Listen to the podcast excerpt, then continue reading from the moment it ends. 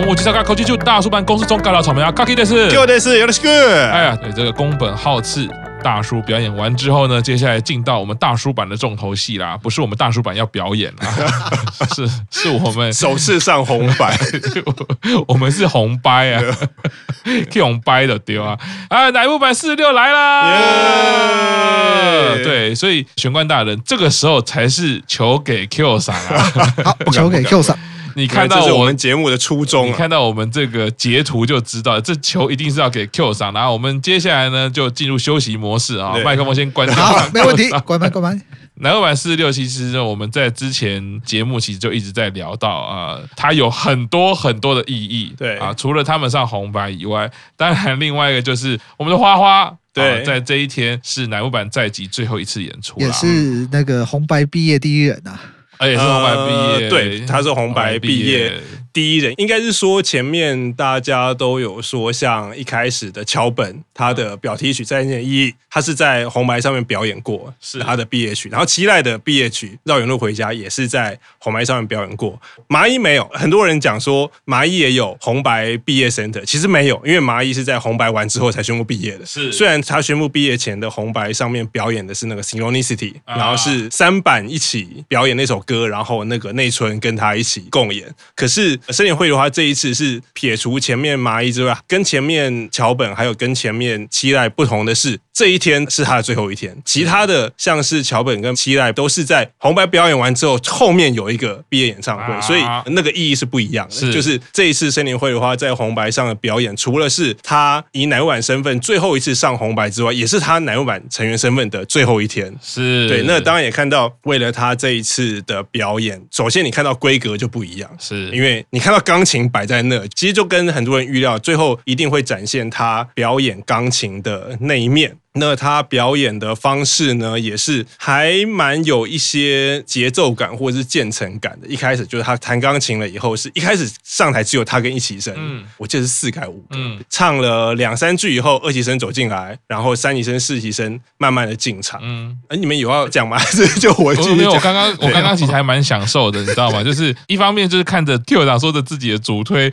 最后一次表演，就像临时的感觉，就看其实没有怎么，因为因为因为其实没有因为。应该说我没有太注重这次表演的细节的部分，或者是细节的部分，其实就是钢琴搬上来，然后让生田绘生田绘花弹，然后就一如之前奶油版表演 Kikake 那样子吧，在生田的伴奏之下，然后最后完成了这个表演。你要说它不像日向版那样中间有一个换衣服的这样的惊喜，我觉得它的桥段是一开始就摆在那边，是对，因为因为是一个奶油版是一个以唱跳为主的偶像团，可是却摆了一架。钢琴，我觉得那个意义就已经不一样。对，然后然后唱到后来，我觉得那个感情他自己唱，然后想的那个歌词，因为这首歌是梁老板第一张。专辑的 leading 的歌曲嘛，然后也是他们在东旦特殊表演，一人唱一句表演出的这个有特殊意义的歌曲。嗯所以唱到后来，其实就很明显注意到生田花，你可以从他的脸上观察到他的情绪。是，然后最后在关键的时候，就是唱完之后，大泉洋非常非常贴心的说：“生田花，请你最后再跟大家讲一句话。”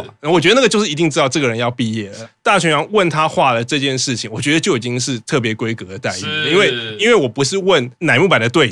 其实一般来说应该是由队长代表发言，可是今天是生田花要毕业，然后就生田花，请你最后再跟大家讲一句话。然后我觉得生田花他的发言也是非常由楠木板一起身照顾后辈的风格，他就说以后楠木板请大家多照顾。然后我，我觉得另外一点最厉害的是他眼泪，你看到他已经要哭要哭，眼泪已经满了，可是他从头到尾眼泪都没有滴下来，就是已经是我那时候形容对，但那就是一个表面张力的极限，就是只要再多一点点眼泪就要滴下来，可他。眼泪就是两只眼的那个眼眶都已经满了，可他眼泪就是没有滴下。我觉得应该立刻要请今天在场的金氏世界纪录的单位 立刻进来测量，有没有？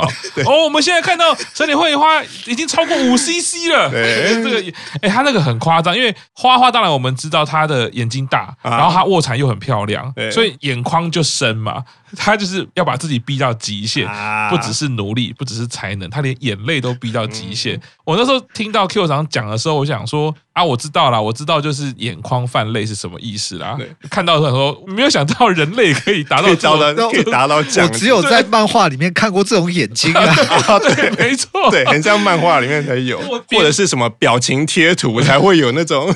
但是边看又感动啦。啊我觉得那个东西是，其实我之前也有跟 Q 长讨论过，就是说到底哭戏。对于日本的异能文化代表是是什么？比如说，有的时候你在台上，你看到他哭出来，可是他为什么要让你看到他哭出来？嗯，为什么又要拼命的哭出来？又好像一直跟大家道歉。我会觉得看到两个文化在交织的，其实就是第一个展现出那个感情。他们不管是对舞台、对自己的身份，或者对粉丝，都是这么样的用心。第二个事情是他们对舞台跟表演工作的尊重。嗯，因为我是要来表演这首歌，那影响到这首歌都是。是不允许的。我觉得以日本文化，一定是这种概念，就是专业意识是要展现在这边。对我，我今天唱歌，我怎么可以因为我的哭泣，然后走音，或者是泣不成声？我今天要跟粉丝朋友讲话，我怎么可以因为哭泣，然后带有不对的声音？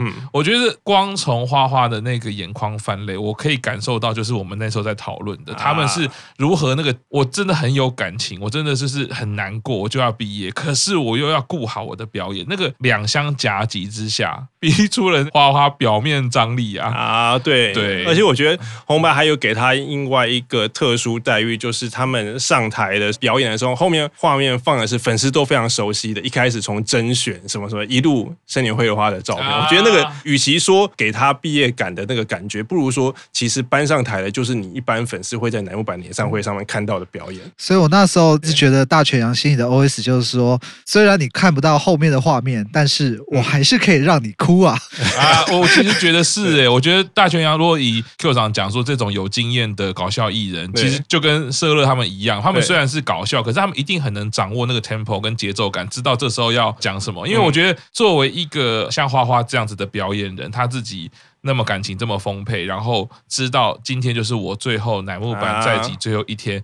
表演完那一刹那，我们上次有讲过嘛？你要有一个什么呼吸嘛？对突然说来，再跟我们讲最后一句话。我觉得你毫无防备之下，你的感情就会爆发了。啊、对，那当然，我觉得另外刚刚讲到就是说，哎，在红白特别的规格，在后面的画面放的是他们一起生甄选的，有点像是福利开始嘛，回顾画面。哎，可可是有人毕业的演唱会就没有放这些东西。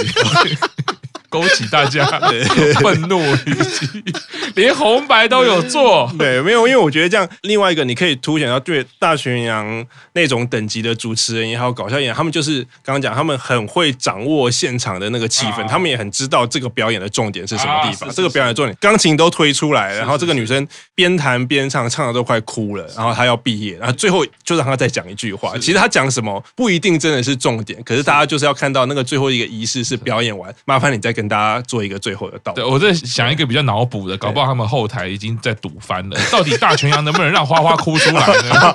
然后一定有很多这个剧团圈啊、音乐剧的说不可能，演技这么好的人，怎么可能被你弄哭呢？大泉洋说：“我下了五十万赌我自己赢啊！”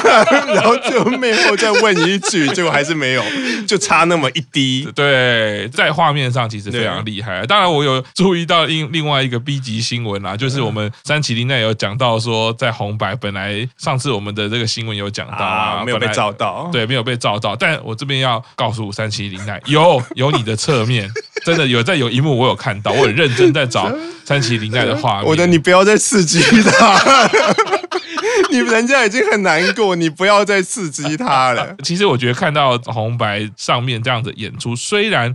就像刚刚 Q 堂讲的，诶，没有唱跳，可是这其实就是乃木坂的多元面貌。啊、对，那也再回过头，就是这样的多元面貌，其实花花这十年贡献的非常非常重要的支撑啦。对，因为其实刚刚讲在最后一次副歌的时候，所有人有，就是所有人进场玩，然后他最后一次进副歌的时候，所有人就是除了弹钢琴没有办法跳，其他人大家都是有在跳完最后的那一段舞蹈。然后另外想讲的是，为什么这一次生年会的话，当乃木坂成员的最后一天上红白所选的歌曲会是 Kikake 契机这首歌，因为之前我们自己有预测嘛，很多人都预测不外乎两种，一个是第几次的蓝天，因为那一年出了一些事情，所以可能本来第几次的蓝天森林会的话，第一次当 center 的表题曲可以在红白上面表演啊，结果因为一些意外或者是一些突发事件没有办法成真。可能这一次最后一天表演他唯一 center 的一首表题曲是很合理的事情，那这是一个猜测。另外一个猜测就是精选集的那一张，就是。那个 Saigo no Taiha 最后的景勇，也是他当 center 歌，也是一首跟毕业有关的歌曲。啊，一般人想的不外乎就是这两种啊。当然，弹钢琴的桥段大家都一定是胜率很高的，就是很容易出现。可是最后出来的却不是刚刚讲的第几次的蓝天，也不是 Saigo no Taiha。啊，我后来想一想，到底是什么原因？要选契机这首歌啊，当然在某些 BBS 站上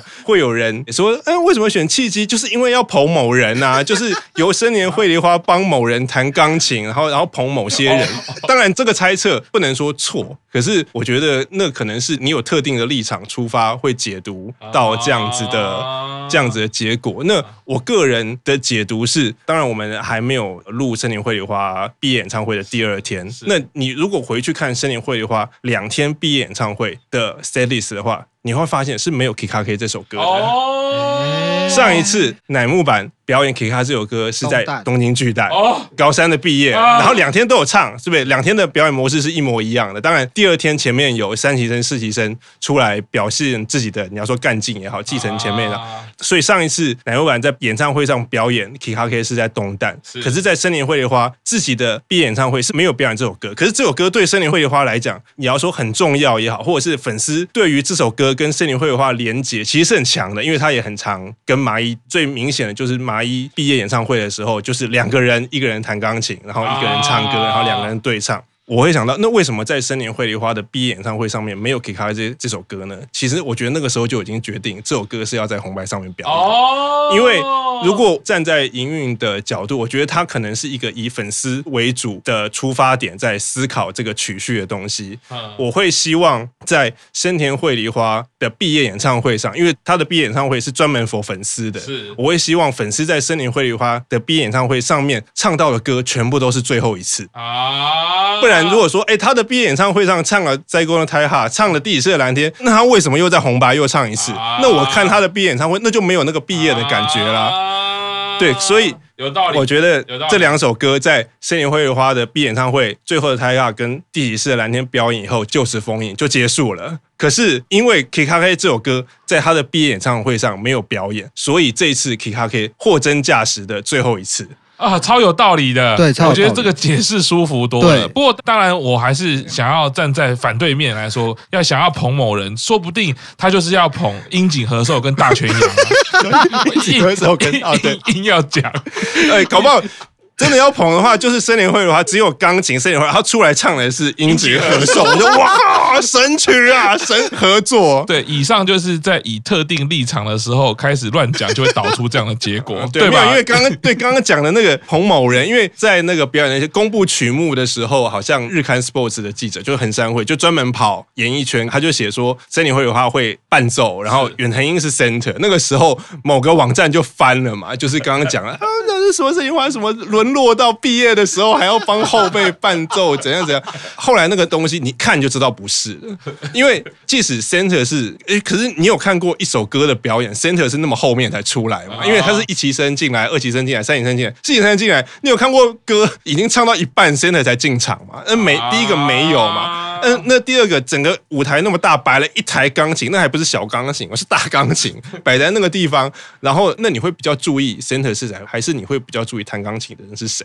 其实我觉得这个，就算你没有去想为什么这个时候要放 Kikake，光看表演，你就会知道说，那这首歌到底是以谁为主。所以，谁的毕业还要帮谁伴奏？那个东西就是 啊，没有啦，我知道就算了，你误会了啦。人家说的小樱就是樱井和寿的小儿子的儿子，他最近好像也在玩乐团的样子。其实。樱井和寿的儿子或者他本人有在。对啊，樱井和寿也是叫小樱啦，硬要凹，硬要凹没有。但我我会觉得，像回到你刚刚 Q 长讲的，认真了，刚刚开玩笑哈，认真讲的话，我觉得就是很重视歌迷，就是很重视毕业这件事，就是很重视花花的最后一次乃木坂在即演出。嗯，几个考量之下，毕业演唱会的时候就决定让他在红白的时候唱 Kikake。其实那个安排，我觉得真的是整体的考量啦。就是回到我们的感觉，我们会为什么会讲回到说生田是有毕业周的感觉啊？因为因为因为你会觉得那个月真的是满满的，就是跟生田有关的事情。其实当然代表营运对他的重视，也代表粉丝圈他的重量，好，他的那个存在的重要性。不管是 MTV Unplugged 也好，那瓦卡还是一样可以黑啊。我觉得 对，我们到时候啊，那个我们已经录过了，我们已经录过，我们已经录过，你要补录我 OK。对，那总总之我们可以看到，其实整体的安排，加上刚刚 Q 厂这样的分析来看的话，其实就是重视所谓生田毕业这件事情，要整个去思考，而不是单场单场的思考。这样子真的是非常贴心的。而且我觉得选 Kikake 这件事情，除了考虑生田的毕业以外，我觉得他是在团体未来的发展跟生田毕业中间取得一个平衡。因为如果你是唱刚刚讲第四次的蓝天，或者是塞宫的 Tai Ha 的话，因为这两首歌生田毕业以后，以后唱的机会就会变得很少，是。可是 Kikake 是一首横跨乃木坂十年是的歌，是。是那我们今天唱这首歌送生田毕业，可是你不会因为说生田是这首歌的 center，然后他毕业以后，好像这首歌就变得比较没有办法唱，或者是。他唱的时候感觉就不一样，因为大家都会想说啊，以前这首歌的 center 是生田啊，现在没有生田了，好像味道就有一点不对，或者是有一点不一样了。嗯、可是你看，因为这首歌在第一次东京巨蛋的时候，小公主跟万年华毕业的时候唱了，嗯、然后在麻衣毕业的时候也唱了，高三毕业的时候也唱，嗯、然后生田最后毕业也唱，你会觉得这首歌是代表乃木坂的歌，啊、而不是专属某人的毕业曲。其实这样考虑来说，又回到策略安排，或者是说营运考量的话，放大来看，还是符合我们当初讲的。其实邱元康一直在思考接班这件事情，所以我们当初在讲嘛，接班不是只有成员接班，你看他们的作词、作曲、编曲也在接班。另外一个就是刚刚 Q 厂也在这边提到的，就是。歌曲的意义也需要接班。可是我今天如果一直每次都为了杀鸡取卵哦，现在这个东西是他的代表当红，那我就派这个上。可是上完之后他就不能唱了，因为他毕业了。对，那反而其实会造成你后面很困难嘛。我不如在很多策略上的安排，可以反过来把毕业变成对于这一个团体的加分或者增加记忆点。比如说 Kikake，你就永远记得了，不管是东旦，大家一人唱一句。虽然还是有人要说翻车什么的啦，那东丹一人唱一句那个让人家感动的画面，或者是生田让人家感动的红白，嗯，Kikake 会变得意义越来越壮大，对，可能就是要有很重要的场合，你每次都可以赋予它新的，新的意义，就是那个世界观或者是它长出来的那个文化能量会越来越强大，其实是有助于接班这件事的，因为你后面的世代就知道在乃木坂的历程里面怎么样长出自己的历史，嗯，那这些歌可能我可以好好的练习，或者是我要怎么样来演。演出你可以提供创意，Q 场这个解释超棒的。对，我也觉得 Q 场这个解释超棒。据我所知，最近乃木坂好像有在征新的经纪人，你要不要试试看呢？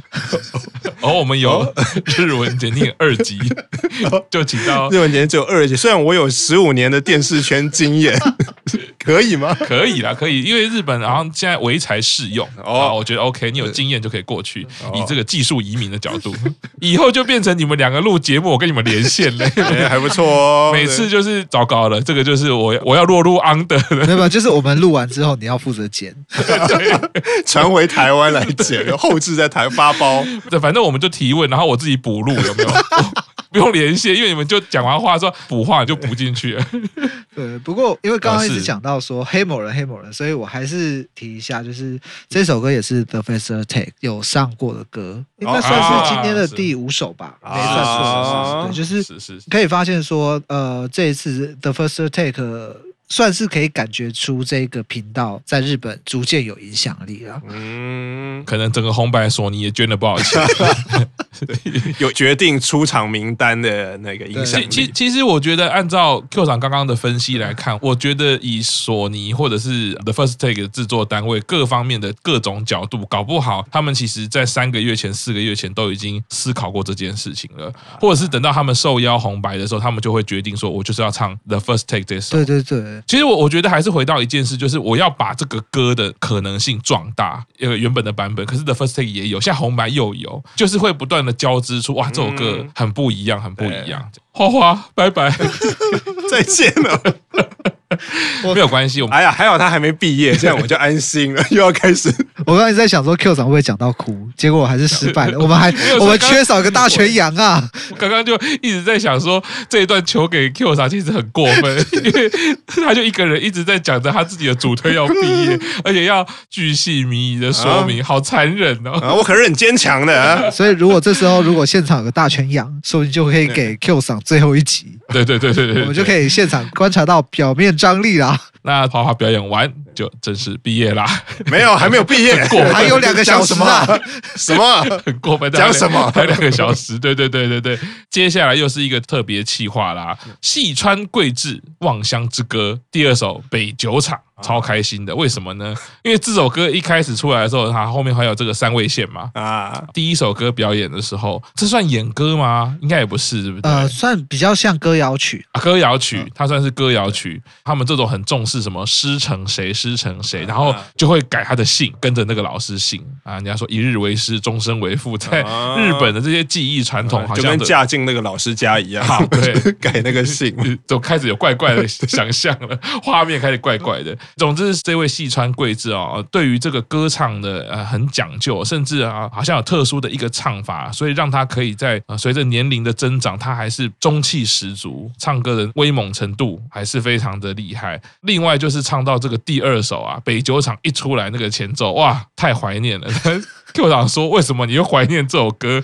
这太怪了吧！”来说明一下，因为这首歌其实在台湾也翻唱过非常多版本，然后有非常多这种呃，可能从红包场或者是什么呢，猪哥亮餐厅秀的艺人都非常喜欢表演这首歌，不管是日语版的、粤语版的，或者是国语版的，真的很多人爱唱。所以这首歌的翻译出来，后来是叫做《爱的小路》，然后其实它也有什么天涯芳草啊，也有温馨的回忆，超多版本的啦。它就总之就是。是本体都是这首歌，就其实本体都是这首歌，所以他呢，只要 哒哒哒哒哒哒哒哒哒哒哒，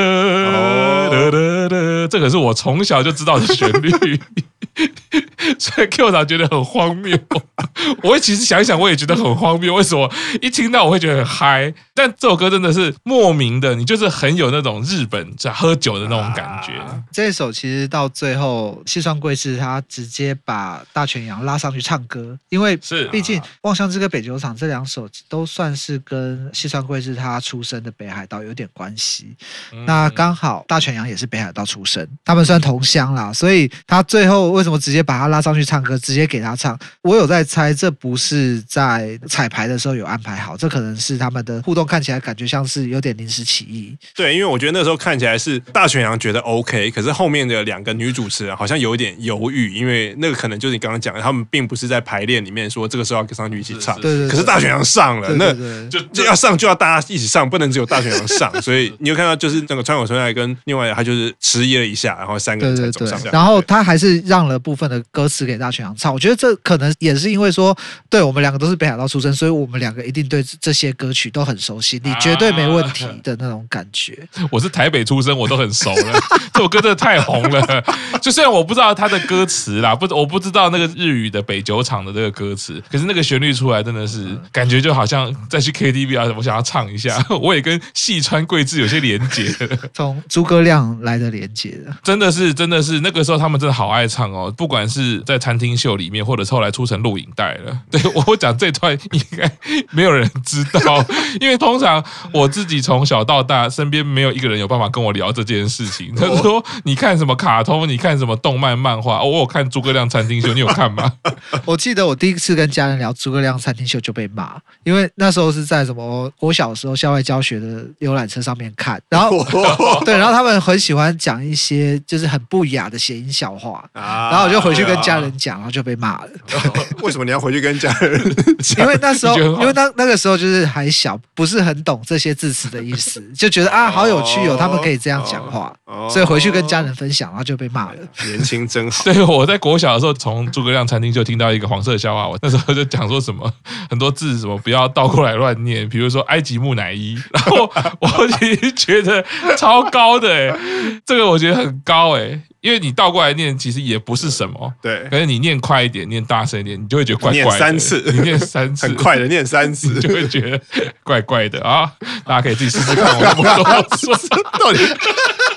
这到底是好？没有，这实在是因为北酒厂来的连接的、啊。不好意思啊，西川贵志老师，我们因为常常都在餐厅秀里面，还以为忽然进入了绕口令的单元。接着呢，啊，还是接续的是我们演歌舞美人之一版本冬美老师来啦。嗯，这个我也是从小就看过录影带，版本冬美出现在我们家的柜子里。哦，真的假的？太强了吧！因为你看他三十三次红白嘞。对，我七岁他就已经上过红白。哦，那你比我更强，因为我是从我开始看红白就 我就知道坂本冬美这个人，可是并没有比你前面到什么小学就有录影带在家里。对，因为我们家应该就已经会租坂本冬美的 MV。或者是他的演唱会来看，所以我想说，想说，当然他的那个封面一看我就不会打开来看啦。只是我从小就一直看到版本冬美，版本冬美，然后我没有想到已经到我女儿五岁了，还在版本，还在版本冬美，而且我终于开始听她的音乐了。哦，那这一次的表演还是利用了后面动画布景，非常的美。所以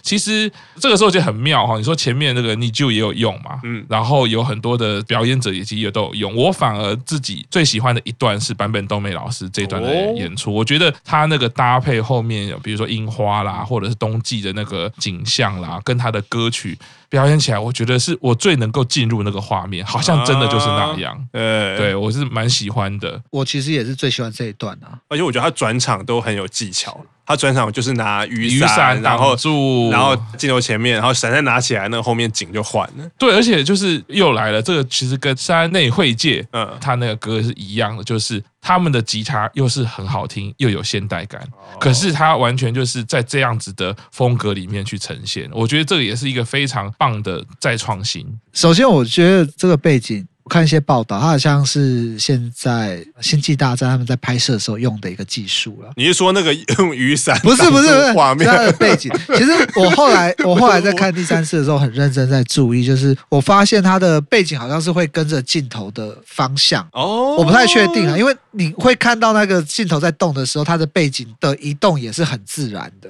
啊，我在猜他可能是有这样的技术了。再来就是补充一下，就是坂本东美今年是第三十五年的歌唱生涯，其中三十三年上红白，真的是我靠，对，非常厉害。那这一首歌《夜莺阿七》算是他的代表作之一，在红白上面唱了第八次。对，然后我真的非常这一段表演让我很享受，因为那个整个转场跟背景的搭配真的太厉害，太漂亮啊！你看他最后在结束的时候，大泉洋还问说：“哎，你们这个整个效果怎么拍出来？”他还整个你看我们排练的所有工作人员陪我排练了好几次，好几次才拍出这样的效果。嗯，对，我真的觉得这一段的表演真的，虽然平常也是不听演演歌啦，可是这一段表演真的让我很享受。只是吗？我们之前都在节目说那个演歌你是专门的，怎么办？话都放出去了，你现在讲说 你平常不听演歌，我平常不是叫我们接，麻烦你现在讲一句，说我平常还蛮常听演歌的，让我们方便处理。我平常不怎么听演歌，但是跟你们比起来，应该还是算专门啦。哦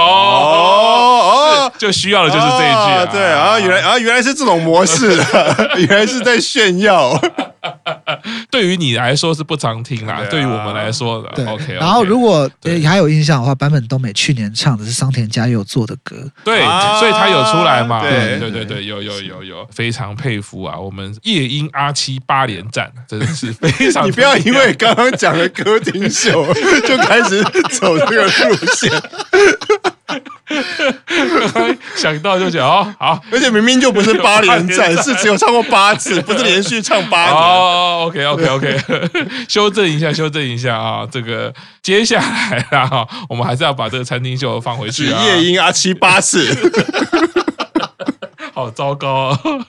应该日本的朋友不会听到，所以我觉得他们是不会在意的啊。但总之啊，我刚刚其实忽然想到，他这个生涯三十五年，也就是其实我跟我女儿一样大的时候，他就开始唱歌了。然后我到我女儿五岁的时候，我才开始听坂本冬美老师啊，唱了这么久，终于博得赤木老师的没也没有博得我什么东西，就是就是因为红白，我还是会继续听。但是我觉得越听当然是越可以欣赏到他的演出啦。下一位也是我今年被大圈粉的啦，藤井风。太帅了，他这个红白初登场啦，表演是《闪耀》这首歌啦。但是呢，我觉得他的规格也是蛮不一样的。个人觉得，从现在开始就看到、呃、红白有偏心的部分啦。介绍藤井风之后呢，先出现的是影像，感觉就是录影画面。对，虽然他们说是什么现场连线到他的冈山县老家，但是其实这一段，我觉得我那时候看的时候看的就是冷汗直流。我觉得这一段演完之后，一定是被延上，因为你看起来就就理论上就是、哦、我现在要跟某某艺人现场连线。一般来讲，NHK 在做红白的规格，一定是派一组人到他的现场去拍摄。啊、对，结果没有，啊、看起来就是用那个手机，对，用手机跟我们现场连线，然后同时他在敲击那个键盘的时候，那个键盘的塑胶敲击声非常的重。你说这样子的表演搬上红白不被延上才怪，你怎么可以让红白上面出现这么劣质的表演呢？是，所以你看到他后来呢，你有我整个吓到啊！我跟现场主持人一样，就是为什么？为什么你们会安排这种桥段？你们也太偏心，有创意，偏心就是偏心。其实你刚刚这样一讲，我忽然就想到说，如果今天红白一直很想要转型，我觉得他不管在节目的内容转型以外，他一定也有设定了，就是我要针对什么族群。我们讲坦白的，其实比如说我们在讨论红白的收视率，就是会知道现在真的有太多的节目可以看了。那太多的节目可以看这件事情，回到另外一个是，就是我们的载体已经常常都变成手机，或者是我们常常观看的是 YouTube 啊。所以我自己会觉得，在红白上，我们如果习惯红白的人看了会觉得很荒谬嘛？对，怎么可以这样子？可是反过来说，如果你是在 YouTube 观看的话，它反而是一个很亲切的构图，很亲切的一个画面，就是在你家的工作室，然后我今天想要唱一首歌，就这样。所以我那时候在看的时候，我只是会觉得，哈。就只有这样哦，虽然很酷啦，虽然很帅啦，我那时候是会觉得说啊，可能就是要展现那种新世代年轻人看手机、看 YouTube、看那个影片的那种感觉。反正我就是构图很简单，就让你看到他在弹钢琴、唱歌，而且你看他是直接用手机收，就可以让你听到他的那个呃音乐能力跟他的歌唱能力。没想到忽然他就走进镜头，想说他要干嘛？